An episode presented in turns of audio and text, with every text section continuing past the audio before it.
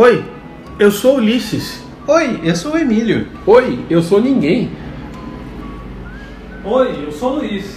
Oi, eu sou a Sabrina. E nós não somos o Goku. É isso aí, pessoal. Estamos aqui com mais um MDcast. Hoje um MDcast comemorativo, o MDcast de aniversário. Olha aí, aniver... hein? Aniversário? Né? Happy birthday. Nossa Aniversário. Exatamente, cara. É um jovem de 35 anos esse danado, hein? Hoje a gente vai falar de 35 anos de Dragon Ball. Dragon Ball que fez a infância, adolescência, ado- a fase adulta, maturidade, maioridade de muitos brasileiros e sei lá eu quem mais. Eu tô aqui hoje com o Emílio. E aí? Ele tá mais empolgado, ó. Eu tô sentindo, eu tô sentindo esse Kamehameha tá indo aí, hein? É, tá saindo mesmo. Eu tô aqui com o Thiago. Oi, eu sou o Thiago. Odeio esse cara. Que convidou esse cara, mano? É, Luiz de novo. Olá! Olha, eu sou uma merda, hein, cara? Vou te contar. Olha. E a Sabrina, cara? A Sabrina está aqui de Todas novo. as gerações, né? Todas as gerações de Dragon Hello. Ball, cara. aqui. Todas as gerações. GT não é geração, não conta. Tô brincando, gente. E aí, pessoal? Vinheta, vai, vinheta.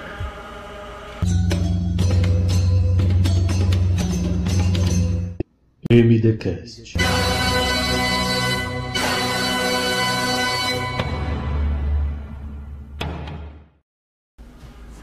E aí, pessoal, voltamos aí, tá? Eu não falei o bordão normal porque o anime aqui é outro.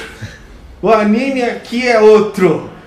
35 anos de Dragon Ball. Cara, quanto tempo, hein? Exatamente. Quanto tempo.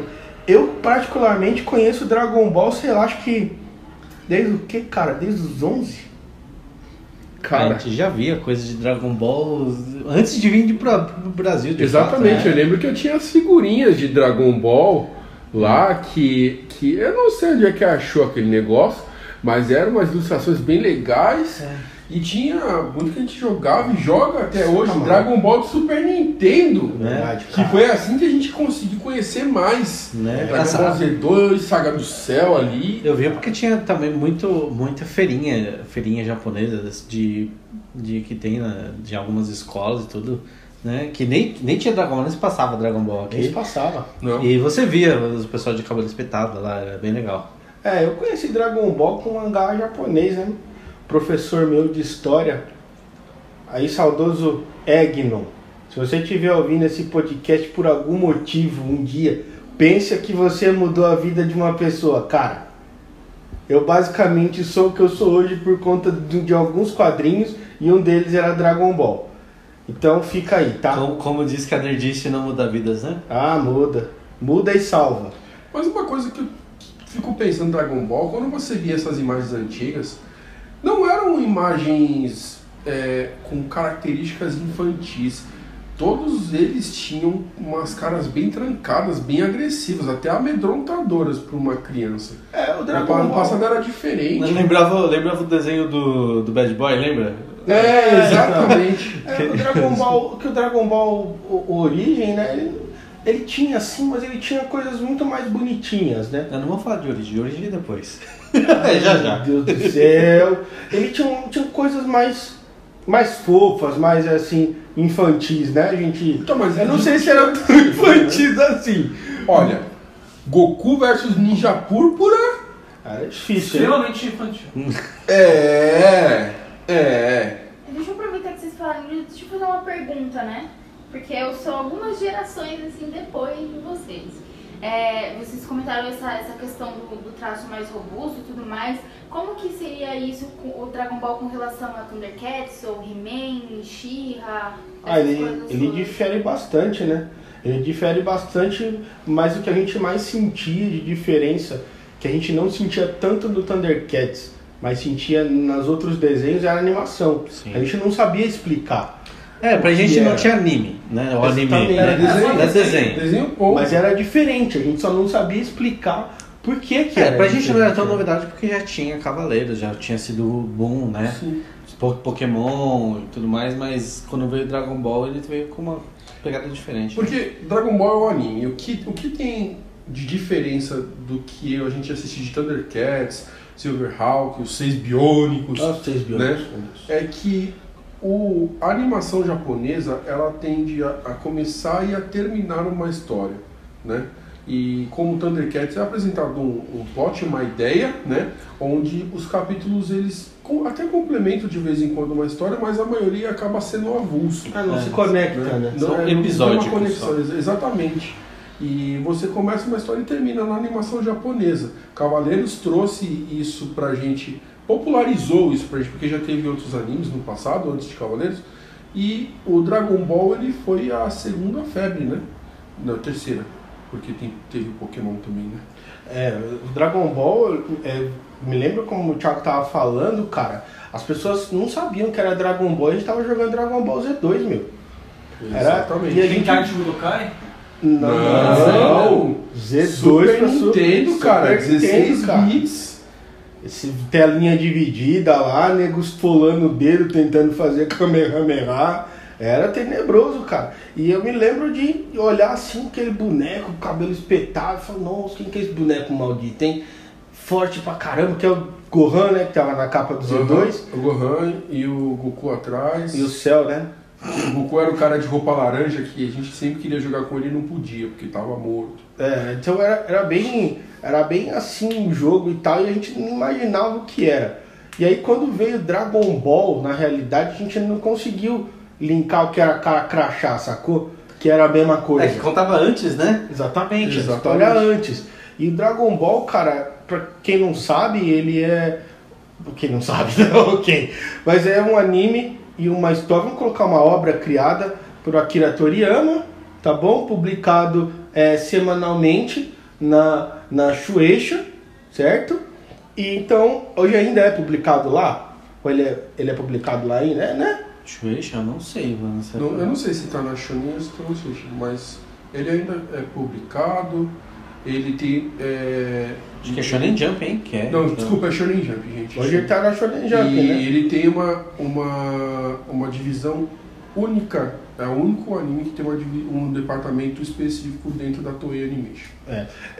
Esse assunto ele tem dá pano pra manga, mas tem algumas coisas que eu gostaria de falar e levantar e questionar, né, aqui. Só falar que ele é inspirado numa, numa lenda chinesa muito famosa, né? Jornada, Jornada do Oeste. do Oeste.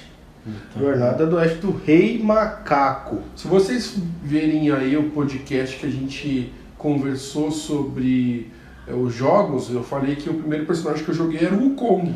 Aí. Nada mais, nada menos é o Goku. Né? Literalmente, Só né? Goku. O Rei Son Macaco. Goku. Pra quem não conhece a história da Jornada do Oeste, no Netflix deve ter pelo menos umas, uns quatro filmes sobre a Jornada do Oeste. Acho que é o conto chinês mais famoso que tem. É verdade, é muito bonito É mesmo. inspirado, né? Eu, eu recomendo. E aí, o Dragon Ball, cara.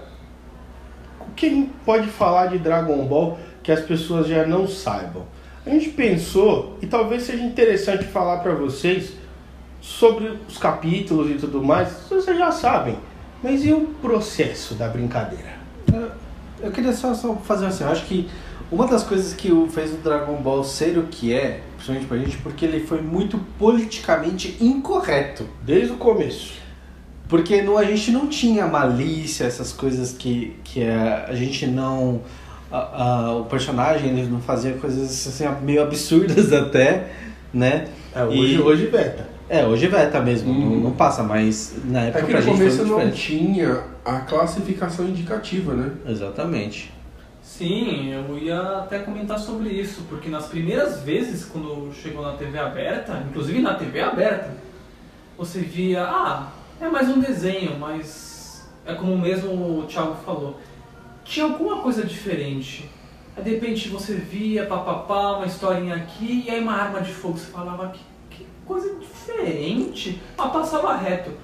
Aí não sei o que, papapá. Vem um tarado. Um velho tarado, aí você falava, hum, isso é meio suspeito. E aí, de repente, numa luta, sai uma poça de sangue na sua cara. Você fala, ah, opa, A gente sabe que os, começou a ser exibido foi no SBT, né? E, Saudosa musiquinha. Nossa senhora, começou ali. A gente sabe que o Silvio Santos é xarope, né? E com ele não tinha conversa não. Era, passava mesmo o que tinha e tudo mais. Então, é, o que eu posso dizer é de atualmente, né? Atualmente é tudo politicamente correto demais, né? Então não, é, não existe liberdade de coisas tão explícitas, principalmente para públicos menores, né? Mas eu fico em dúvida porque, por exemplo, eu sei que antigamente a gente tinha alguns, progr- alguns programas, alguns comentários, algumas coisas tipo na Xuxa, sabe? Que você olha hoje e você fala, mano, realmente, não sou uma pessoa politicamente correta, mas é demais pra aquela idade, sabe? Tipo, não tá certo. É, o Dragon Ball ele mostra exagero de isso, uma né? ponta a outra, né? Dragon Ball, ele, ele sempre trouxe o humor. A característica do Toriyama sempre foi apresentar o humor. O humor sarcástico, Né? o humor ácido, né? Por exemplo, detalhes muito legais de Dragon Ball que eu acho que vale a pena. É, Dragon Ball Z não era para ter sido apresentado, isso foi uma insistência do editor. É, Toei, né? é, o próprio Dragon Ball teve o, a sua série estendida, então teve vários torneios que foi uma forma de estender Dragon Ball, né? É, teve o Dragon Ball em si, ele fa- saiu de um outro quadrinho que era baseado é, também num garoto que tinha relação com o dragão, mas não era Dragon Ball. Toriyama resolveu cancelar essa história e resolveu né? E prometeu para a editora que viria com uma história nova, onde ele apresentou Dragon Ball. Esse mesmo né, autor, ele, ele também ele criou a série Dragon Quest, que é muito famoso, no qual vocês É conhecem ele no criou, 4, né? que é o Ele foi, Fly, foi ilustrador, o né? Pequeno Guerreiro. Não, ele, ele, ele criou mesmo, né? Ele iniciou série o Dragon Quest, é dele? É dele, é dele. Dragon Quest é dele. Mano. E, e, e o Dragon Chrono Quest... Trigger, não é? Hã? Chrono Chrono Trigger. Trigger. É, foi Chrono Trigger que É, ele, é foi uma- ilustrador. O né? Akira Toriyama ele é o maior freelancer de ilustração que tem no Japão. Ele foi o cara que mais fez obras relacionadas a isso. Inclusive, para você que gosta de Hunter vs Hunter, saiba que os hiatos de Hunter vs Hunter é graças ao Akira Toriyama, porque ele para para jogar Dragon Quest. O Togashi. É, Togashi, desculpa. Eu sempre eu Inclusive ele dá essa sempre desculpa, né? Pô, você já jogou Dragon Quest? É muito legal, vem cá. Exatamente. Então, Eu olha prefiro só. Blue Dragon. Mas aí É, eu percebo que o Dragon Ball, cara, ele é uma história. Ele era uma história assim, a gente não estava acostumado com termos é, tipo shonen, shoujo e essas coisas Seinen. todas. É, isso veio depois, né? Nessa época não tinha muito essa brincadeira, não. E aí eu me- me lembro de, de, de me identificar bastante com a história de coragem daquele anime, né? De você não desistir. Isso é muito interessante, porque era uma marca do Dragon Ball. Acho que a Você- marca do Dragon Ball é todo mundo se sacaneia. acho que é comédia. Agora, Então, Porque cara, todo, todo mundo se sacaneava em algum momento. Era o Goku que sacaneava com, com a Titi, era o Sim, Kuririn que sacaneava sim, com sim. o Goku. Como eu falei, o Toriyama ele tem um, ele tem um, um humor ácido, mas a- as dificuldades que aquele moleque passou do começo até o final da série aqui no Dragon Ball Super, eu acho que a marca de coragem do Dragon Ball é bem explícita. O fato é que a série muda, né? Você constrói uma série, ela se modifica com o tempo. Com certeza ele queria fazer uma história de aventura e aquilo virou, tipo, porradaria total. Não, o Dragon Ball Z eu não vejo tão, Né? tanto ser, ser tão, tão é, é, Aventura. é engraçado.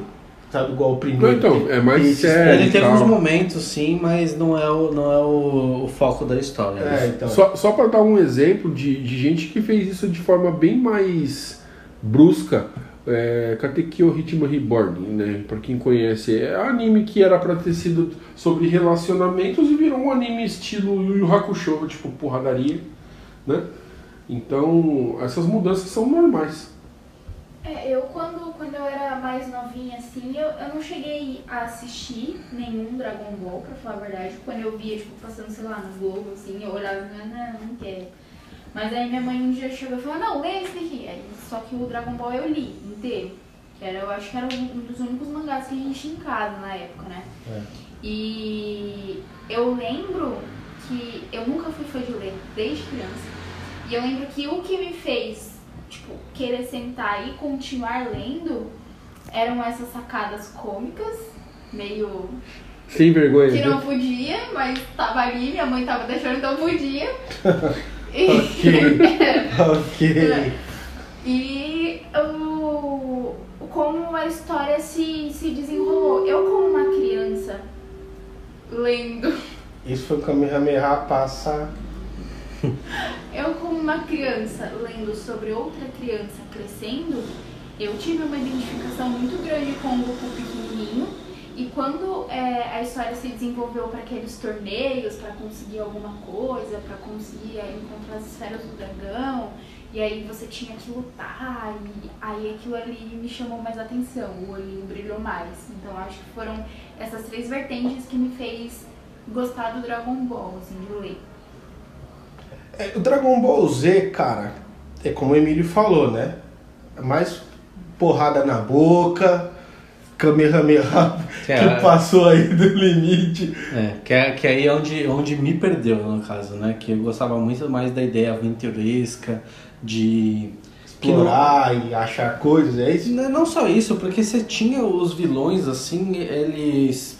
Tinha mais história, entendeu? Os vilões, por exemplo, tinha o Red Ribbon, tinha o... Nossa, o tal Pai Pai era, você sentiu uma pressão muito grande por Tinha conta do tal o, Pai Pai. tinha o General Blue lá... Um idiota inteiro. É, e era, era, era meio forçado, era engraçado, mas tipo, tinha um charme.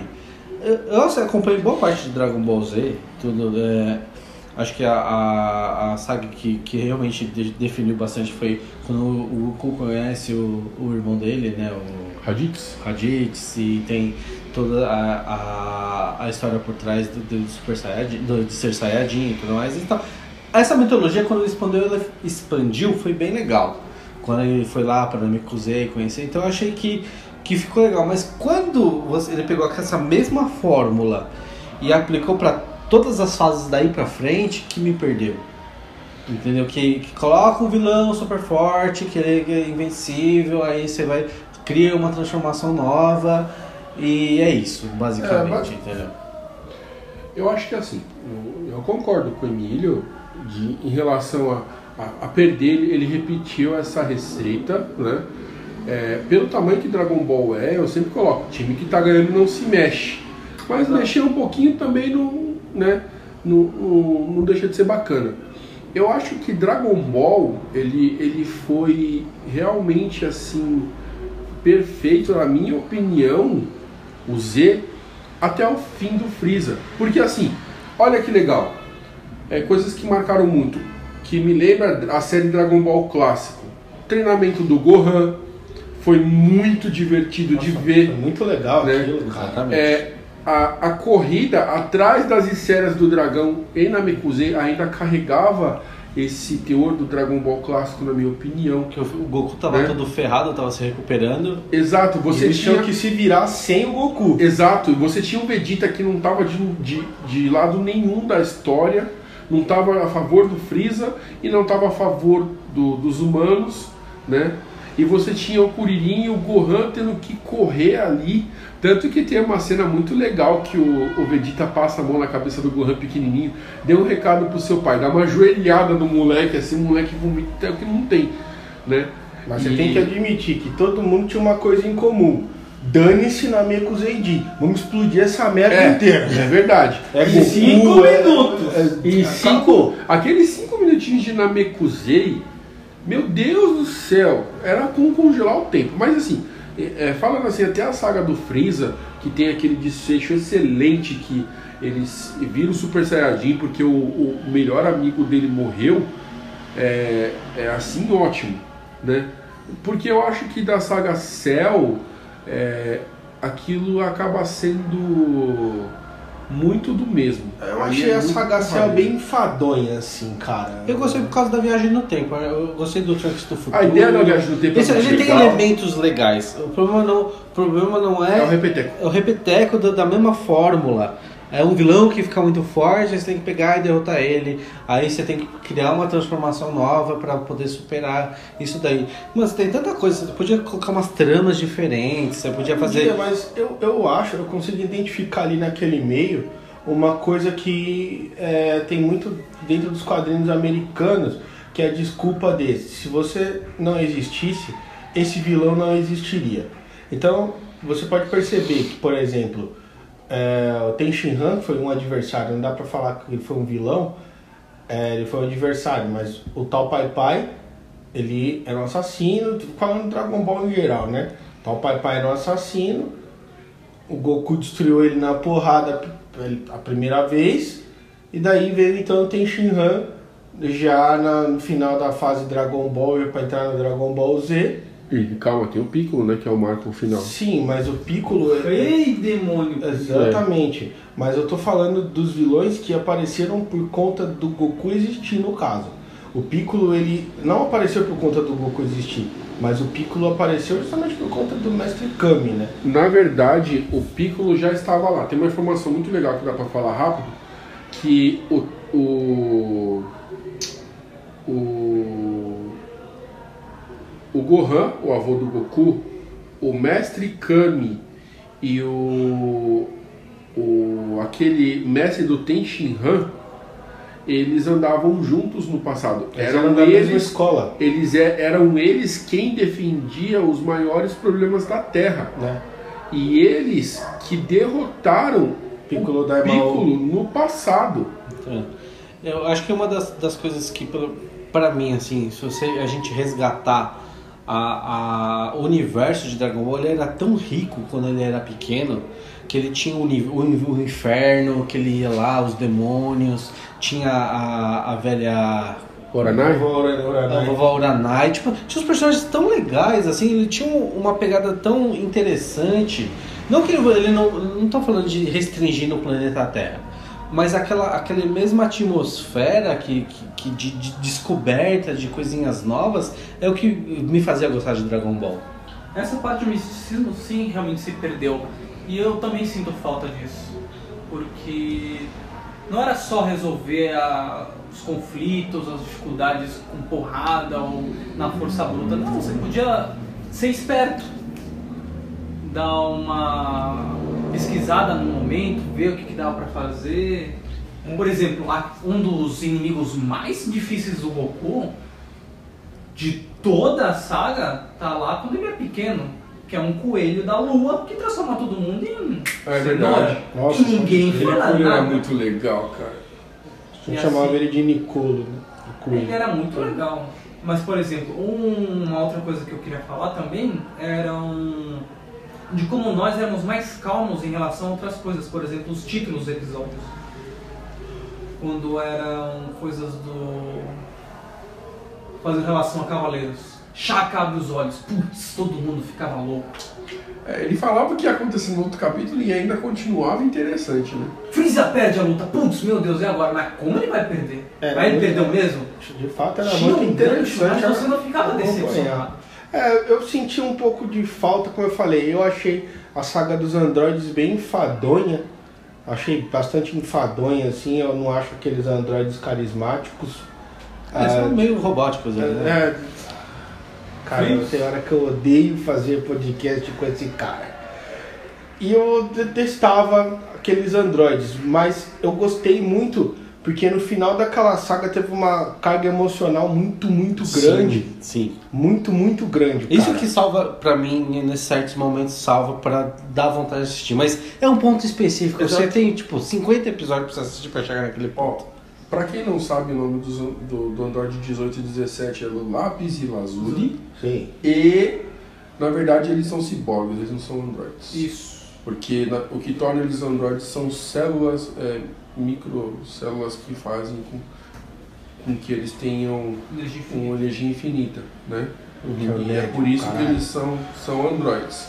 Só que o, o Toriyama também. ele não estava com vontade de desenhar a saga dos androids. Na realidade, ele criou o velho e o gordão lá, né? Que- 19, 20. Isso, aquela cena do Vegeta arrancando os braços do gordão foi muito foda. É mesmo. Mas o, ele criou aquilo, o editor falou, é ruim.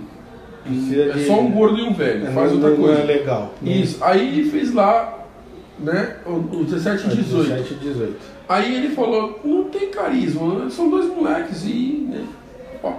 E aí no final das contas, uma das coisas que- que eu achei legal foi a versão do futuro. Isso trouxe uma coisa bem mais obscura e tudo mais. É, porque eles eram diferentes do futuro. Exato. No futuro Era eles eram, futuro eles eram perversos. Eles eram perversos de 17 e 18. E você via que no presente, ali na história, sim, eles eram idiotas, né? Eles eram muito fortes, eram idiotas, assim. Você via isso. Tanto que quando o céu apareceu, o céu começou, ah, vou comer geral aqui, vou, vou ficar fortão e Tava acabou. vacinando Era o todo Catra mundo. do- Bezetacil. Bezetacil. Era o Catra do. É, exatamente. Mr. K. E comia pelo rabo. né? Ai, que droga de viado. Ó, pessoal. Na verdade, quem é o Mr. Catra é o, é o Majin Buu, né? Ele que come em geral. É tipo Ô, eu acho que Toriyama tem alguma coisa com, com degustação aí. de Eu acho que ele curte. Degustação. Ele curte. E aí, cara, o céu. Aí, aí vem a cena, aí começa essa parte de identificação que eu acho que falta em muitos animes aí desse gênero é, shonen, né? Anime pra moleque. Eu acho que falta. Porque você se identifica com o Android que era 16, era uma máquina. Você se identifica muito com ele porque ele é meio pacífico e tudo mais.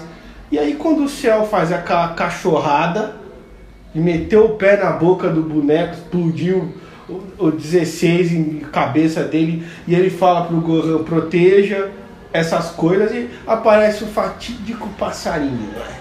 Só pra avisar uma coisa, o número 16 tem a fisionomia do Dr. Maqui... o- a fisionomia do filho do Dr. Maquigé. Sabia não dessa, É. nerd. É, tem, a, tem a fisionomia dele e aí ele montou esse, esse robô inspirado no filho dele. E, e mais uma coisa, aquela trilha sonora que toca quando o Gohan vira nível 2 é do mesmo cantor que canta a trilha de, de Cavaleiros do Zodíaco, que é o Kageyama. Ah, Hironobu Kageyama. Que é, o- não, é um cara que fez a trilha pra maioria dos animes famosos naquela época. E Changeman. E Changeman, né? E aí, e aí eu, eu vejo, cara, que cena sensacional, né? Céu tomando aquele murrão no estômago, É o Celton, velho. né? Cara, tá feio, vamos terminar esse podcast, por favor. Céu tomou um murrão, babou a 18.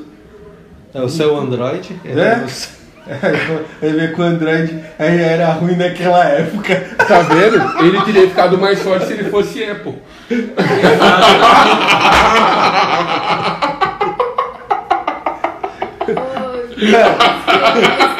Passemos a saga Z com vilões, acredito que sejam bem enfadões, porque eu considero o Bu Gordão ele era legal.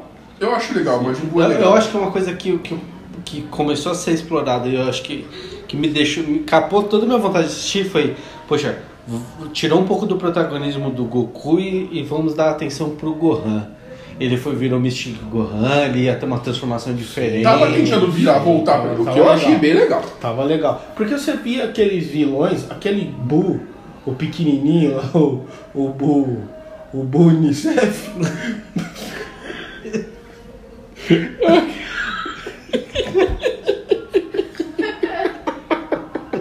o, bu, o bonequinho feio, né?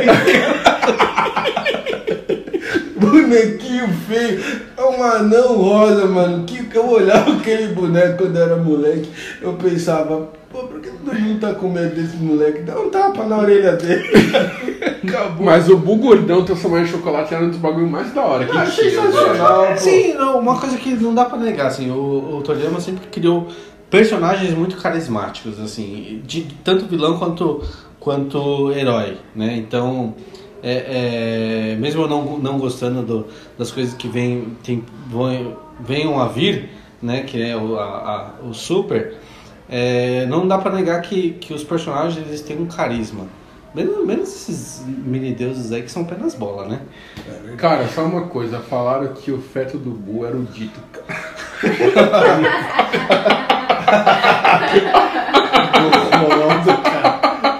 Hum, ele tem o dito, né? E o Boo, ele é um personagem forte e só. Você não, não entende de onde ele saiu por que veio, por que que tá quebrando tudo. Então, na, na verdade ali, é, a- essa história ela tá tendo continuação agora, tá, gente? Na- no arco do Dragon Ball, que é conta da história do Buu. É porque o conta a Buu, história ele é, deuses, ele é né? o- o- uma entidade maligna que o, que o Kaioshin Supremo absorveu a maldade dele, né? Se unificou. Cara, caiu o gordão Isso, com uma técnica secreta lá. Sempre. E, e aí ele se tornou o Majin Buu, aquele Majin Buu gordão.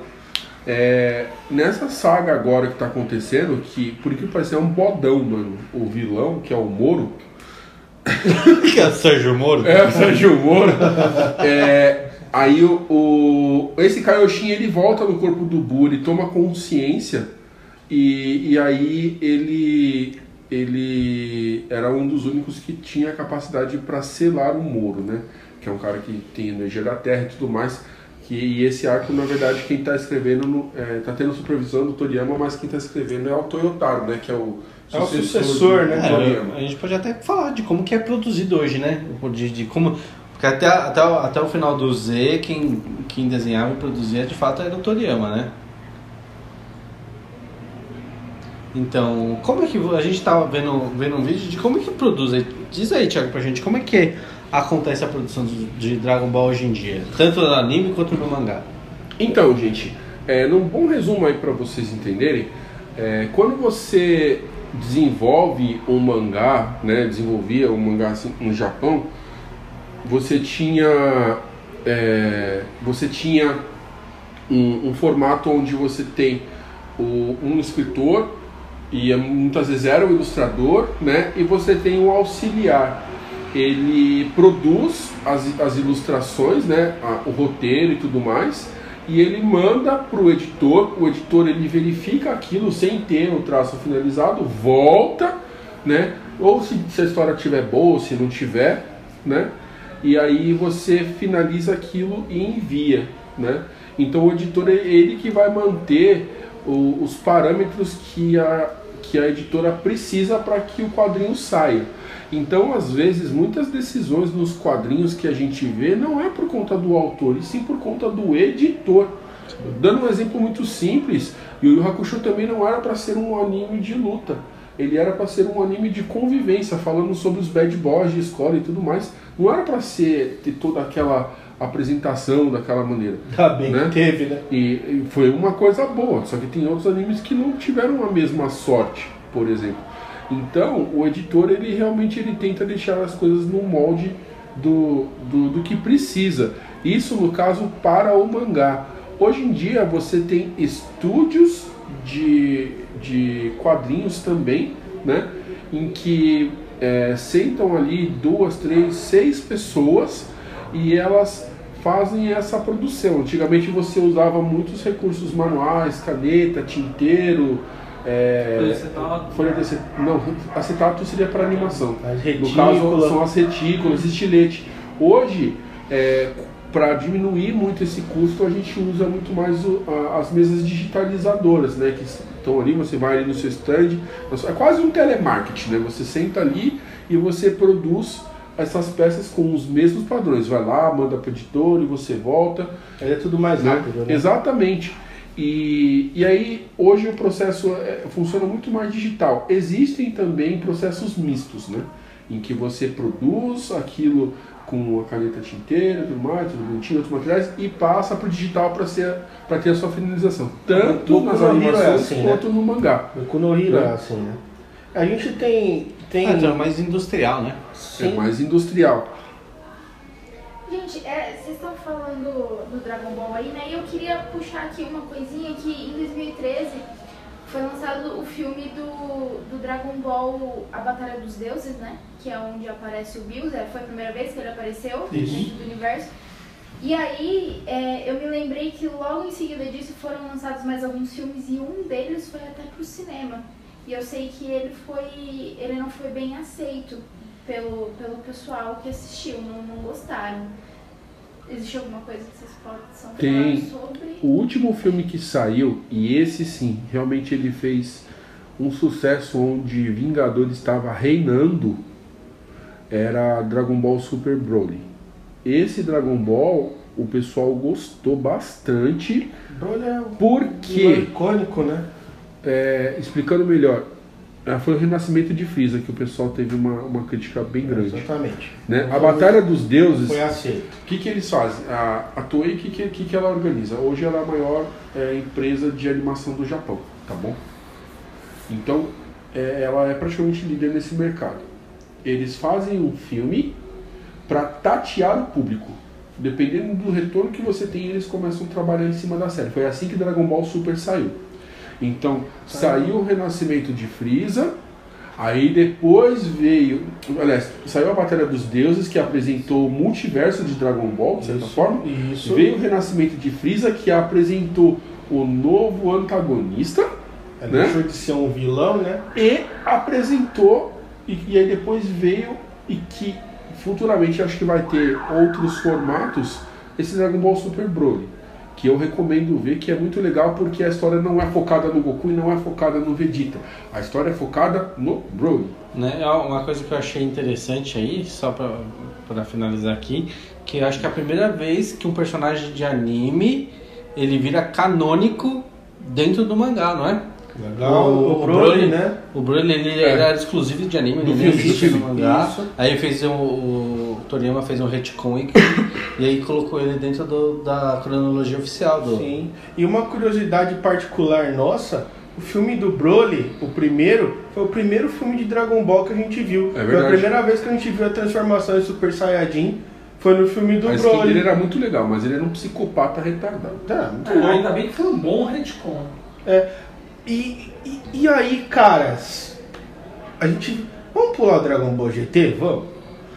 Tem Cara, umas coisinhas legais, mas é passivo. A Só, música só- é- só um PS pra le- levantar. Existem coisas de Dragon Ball GT que vão entrar na saga Super. Tá? não sendo o, o, o, o, o, o Baby Vegeta, tá tudo certo. Já apareceu Baby Vegeta, Ah, só que Dragon brinca, Ball, cara, que bosta, Dragon Ball personagem, Heroes. coisa né? horrorosa. É, Não, mas não apareceu. foi ele exatamente. Não foi, não foi um da raça é uma dele? inspiração. não. Sufurudin, né? Exato. É, Não, mas aí ele juntou com o Vegeta depois. Nossa, Tá- que tá vendo? beleza, olha, ele Tá é. São referências, é, e tudo mais. legal. E, e aí, cara, eu tenho que falar, cara, eu tenho que falar do Dragon Ball Super, mano. Dragon Ball Super, quando eu vi, cara, Dragon Ball Super, eu fiquei. Eu tava de saco cheio, vamos falar verdade, mas são muitos anos com Dragon Ball. Então eu pensei, ah, cara, pô, mais uma série de Dragon Ball, agora o moleque tem o cabelo azul. Ok, tá. E aí foi que me falaram, ó, foi o Toyotaro que desenhou isso aí, né? Aí eu falei, o mesmo Toyotaro do Dragon Ball AF? Aí você falou, é, eu falei, eita, sério mesmo? É, é, é quente assim? É... Aí falou, não, ele é agora trabalhando com o Toriyama. Eu falei, eita! E ali, cara, eu comecei a, a, a pensar, falei, acho que eu vou ver esse Dragon Ball aí pra ver qual é que é, né? E aí que eu comecei a assistir o Dragon Ball e eu achei muito legal o começo dele, do Super, porque ele tinha o começo semelhante ao Dragon Ball lá, a origem pequeno, quando o Goku era pequeno. O que eu entendi de Dragon Ball Super, não só de, de ver que o Toyotaro passou a desenhar o mangá de Dragon Ball, não só de ver que ele também é o cara que desenhou Dragon Ball Heroes, né? Que é aquela série de card game que faz muito sucesso no, no, no Japão, E o Xenoverse, né? Mas o que é interessante de ver é que essa série do Dragon Ball ele tenta destruir conceitos que ele criou, poder, é, nível de poder, de só a questão da porradaria. Ele tenta colocar um pouco mais de trama em relação ao vilão. A ideia de ter o Goku Black não é a ideia do Toriyama, isso é um vilão do Toyotaro do mangá quando ele fazia naquela versão independente dele, né? E o Dragon Ball hoje, onde ele se encontra, que era naquela história do muro lá, é, que é a continuação do Super, na verdade, é, o que eles estão dando mais valor é a técnica. E o que fez esse start foi o instinto superior. Né? Instinto superior não é, é, apenas uma transformação. Posteriormente ele passou a ser porque o Goku fica com cabelo branco e tudo mais, mas aquilo é uma técnica. É, eu fiquei. Tá. O, que, o que eu fiquei bastante. Eu gostei bastante nesse Dragon Ball, cara, é que ele apresentou inimigos que eram realmente fortes. E ele forçou, é, de uma forma bem inteligente, a colocar na batalha novamente os outros heróis Z, né? Exatamente, foi bem legal isso. Porque foi um Battle Royale. O que, que é um Battle Royale? É todo mundo numa arena se É League socando. of Legends. O- Exatamente. O último que sobrar é o que ganha, é o que vai brincar com o troféu. Então, cara, eu achei muito louco quando eu vi que era um Battle Royale. Eu- ali, Dragon Ball, como você já vinha falando, ele, já, ele teve coisas. E, e aí, uma coisa que me pegou assim totalmente nesse, nesse Dragon Ball, e eu falo que valeu assistir cada segundo daquilo, foi o Goku reconhecendo a força do Kuririn. Porque ele disse pro Kuririn, Kuririn dando um pau agora ele mostrou pro Gohan que o Gohan era inexperiente. inexperiente e arrogante. Porque o Gohan, ele era ele ali naquele momento, ó, pessoal, vamos, eu quero deixar isso aqui legal pra vocês, claro. O Gohan, ele naquele momento, ele era ele era basicamente quase todos os fãs de Dragon Ball que olhavam o Kuririn e falavam: "O Kuririn é fraco". Vamos chamar o Kuririn pro torneio por quê? Todo mundo achava aquilo ali. Então, que, que aconteceu? O Gohan tomou um tapa na bunda e dois na cabeça. Moleque, te falta muito. E ele tomou um pau mesmo. Ah, isso, isso é legal, mas sim, o Kuririn realmente é muito bacana por isso. Mas eu tenho que dizer uma coisa, cara. Pra mim, o melhor personagem de Dragon Ball Super ali que eu vi foi o Mestre Kami, cara. Não o que falar. mas não, o que eu tô dizendo, de não, não, não é só a minha opinião de ser o melhor, porque não é isso pra mim. O que eu tô dizendo pra você é que naquele momento o Goku olhou o Kuririn e falou: Eu vou te atacar com toda a força que eu tenho e é isso aqui. Por quê? Eu reconheço que você é forte. Ele reconheceu a força do Kuririn e meteu-lhe um Kamehameha com o cabelo azul, bicho. Kamehameha com o cabelo azul, ele tá ligado que não é brincadeira. E o Kuririn, cara, revidou com o mesmo golpe. Ou seja, foi o mesmo golpe que eles aprenderam com o mesmo mestre. Aquilo pra mim, cara, me ganhou assim de uma forma. Porque eu tenho um negocinho aí, pessoal, com golpe herdado, tá? E o golpe, o Kamehameha, ele é do mestre Kami. Quando eu vejo isso aí, cara, é um negócio idiota. Então eu gostei muito disso. Coisas que eu achei legal também no Dragon Ball é que ele tirou um pouco daquele peso em cima de Saiyajin. Apresentou dois Saiyajins novos, isso foi bem legal, mas poder mostrar é, a volta do número 17, poder focar muito mais no Freeza, poder apresentar Tenshinhan lutando, Mestre Kami lutando, Sensacional. Poder apresentar outras pessoas, um cara que terminou o torneio ainda continuava sendo mais forte que o Goku, o Goku não ter ganho a luta principal, ter ficado na arena, e, e o, o- ganhador ter sido o número 17, por exemplo, que é bem legal. Isso são coisas que são bem bacanas, e, e com certeza aquele último episódio Nossa, foi mano. exemplar. Não tem o que falar. Marcelo. Tanto que eles usaram muito do orçamento de filme para fazer aquele último episódio, né?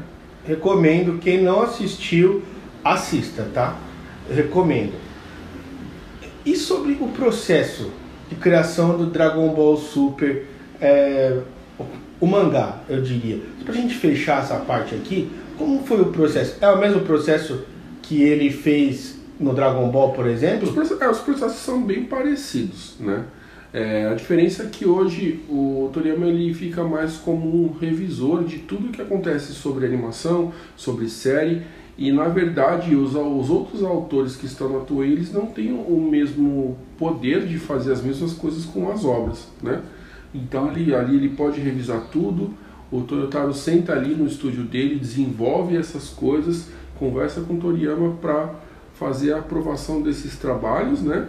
E, e desenvolver coisas novas. Ah, Ele cria personagens, né? Isso. E pede ajuda do Toyotaro pra terminar esses personagens. Coisas né? para game, coisas para para animação, para séries e hoje ele, ele conta com, com a ajuda do Toyotaro. Só para avisar, não é só o Toyotaro que foi escolhido com o tempo, tá? Existe, se não me engano, acho que mais duas pessoas que fazem ilustrações pro, pro Toriyama, que também é desse, desse é tudo de, um, de, um, de uma indústria, de um site, acho que é Dragon Ball Universe, acho que é isso é, que tem várias histórias de Dragon Ball. Acho que tem mais de 900 mil histórias lá. Nossa senhora, é. E, e você consegue acessar lá e ver diversas histórias. É, e tem um- até um outro cara que também está conseguindo se destacar bastante. Né? Bem, pessoal, esse foi um podcast aí, um especial, né? Que é um podcast de comemoração, vale muito a pena, são 35 anos de uma obra e isso não é fácil alcançar. Na verdade, é improvável isso acontecer. 25 anos e ainda com muito sucesso, né? Tem Exatamente, potencial para crescer muito. né? é verdade.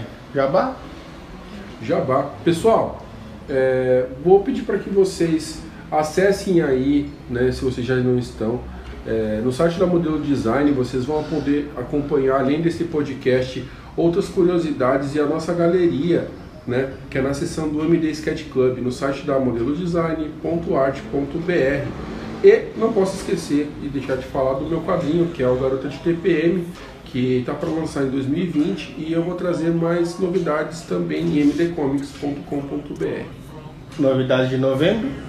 Em novembro tem um evento do Party, não sei se esse, esse podcast vai sair antes, né?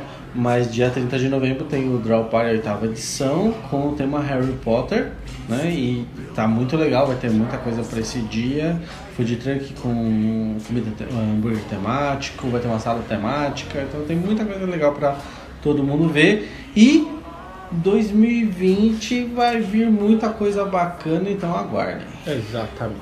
Eu agradeço a presença de vocês, Sabrina, mais uma vez, Luiz, ou Sonhonhoca, Tiago, É isso aí, pessoal.